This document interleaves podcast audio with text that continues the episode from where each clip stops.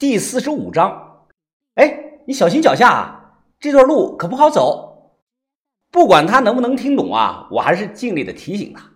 说完，我又忍不住回头看了眼他的脸，不能多看呀，真是不能多看。夏尔巴族啊，不和藏族通婚，汉族呢，我不太清楚。我一个人啊，走在前头，心里就嘀咕着：要是能把他带到试验田那里，哎，不行不行。这肯定是行不通的。可要是我把他带回营地呢？一琢磨呀，我脑海里瞬间出现了小轩那双眼睛，通红通红的眼睛，好似野兽啊！吓得我马上打消了这个想法。莫妈镇，木妈镇！突然传来了一声女人的大喊声。我回头一看，只见一名三十多岁的夏尔巴族的妇女啊，一脸着急的跑了过来。这个妇女身后啊。背着一个大竹筐，光看那个脸庞啊，和白衣少女竟然有四分的神似。妈啦，两人呢抱在了一起。我恍然大悟，原来啊，这位是他的妈妈。他的名字啊，我听的像是这个“某妈枕”，写呢肯定不是这么写的。他的妈妈也认出了我，打着手电啊，连连的对我鞠躬。我马上啊，把人扶了起来。这个妇女啊，又对我说了几句感谢的话，我猜呀，可能是感谢的话。然后呢，便拉着她的女儿离开。妈啦，妈啦，叫抹妈真太绕口了，我还是称她小仙女吧。小仙女呢，快步的跑到我的眼前，她脱下背后背的那个竹篓啊，从怀里呢掏出了一个小塑料袋，装了半袋子补骨脂给我，意思是送给我的。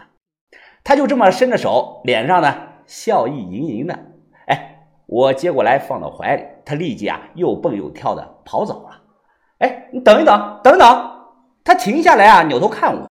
我飞快的在身上乱翻呐，额头上都出了汗了。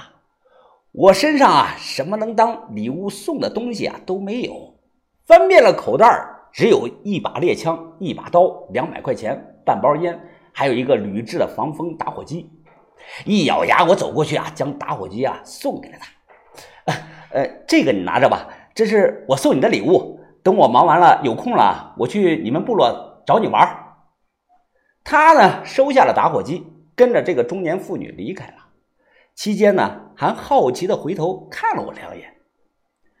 看着他离开的背影是越来越远，我心里有点空落落的，总觉得像是看着煮熟的鸭子飞走了。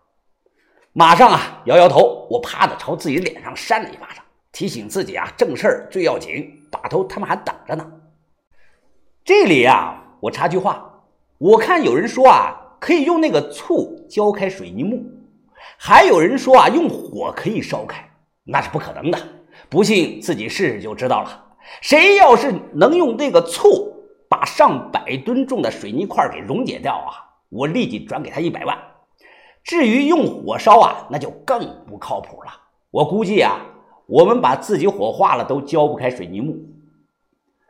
随后啊，好在是无惊无险。我大概啊，在第二天下午两点多的时候啊，到了实验田。我去到木屋那里啊，伸手拍门。郭叔，郭叔，郭叔，你在家吗？是我。等了几分钟啊，门开了。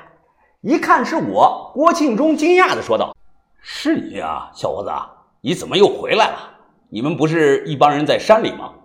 啊，郭叔啊，有没有凉水啊？先让我喝上一口水，我跑了一夜了。”他指了指摆在屋里角落里的水缸，我快步的跑过去，用木瓢啊舀了一大瓢的水，咕咚咕咚的喝下去了大半儿。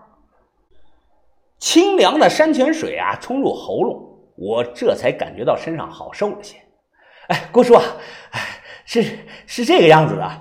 听说啊，你这里有那个冲击钻和一个小的发电机，呃，我是来借用一下。哎，你放心啊，等我们用完了，一定给你还回来。实在不行，我还可以啊压点钱给你。借发电机和冲击钻，我是有，不过你们借那个东西干什么？哎，这个一时半会儿也解释不清楚。反正啊，我们急用，行不行啊，郭叔？呃，这个嘛，他表情有些为难啊。小伙子，啊主要是那个不是我的私人东西啊，那都属于县政府的财物。呃，我恐怕还没等他说完，我马上又接着话说道：“是道长让我来借的，呃，他是有急用的。”道长，你见过马道长？我说对，见到了。哎，就是他让我来找你拿东西的，还说啊，只要提他的名儿，你一定会给。听我这么一说啊，郭庆忠一咬牙，啊，那好，我知道了，你跟我来吧。去了东屋啊，打开锁，他指着墙角说：“呃，冲击钻还有发电机啊，就在那儿。我一年多都没动过了，应该啊还好使呢。就等这个东西救急了，我赶忙过去看。冲击钻就是普通的冲击钻，没什么好说的。我以前也用过，关键是那个发电机啊，它长得有点奇怪。”和老福先前描述的差不多，我手啊往上提了提，不是太重，大概就是五六十斤吧。要是太重，我一个人还拿不走。零零后肯定是没见过这个玩意儿，八零后、九零后啊，应该还有印象。俗称啊叫电影发电机。以前啊乡下老是放那个电影哎，就是投影仪啊带个大白布那种。我对这个玩意儿啊印象深刻。这种发电机啊，由三个部分组成：一个独立带收缩的扁平油桶，发电机的本机啊，还有个黑皮盒子的配电箱。小伙子啊，你会用不？不会，我给你演示一遍啊！哎，我说好。只见啊，老郭将油箱四个折叠腿啊，挨个的放下来，将油箱啊立在了地上，然后啊。将油箱自带的一根皮管啊怼到了发电机的进油口上，用铁夹子卡好。然后呢，他打开了配电箱，箱子里有一排的按钮，其中一个按钮最大，是旋转的。老郭呢向左转了两圈，又将一个带了短插头的灯泡啊插到了配电箱的接口上。我问是怎么回事啊？灯泡不亮。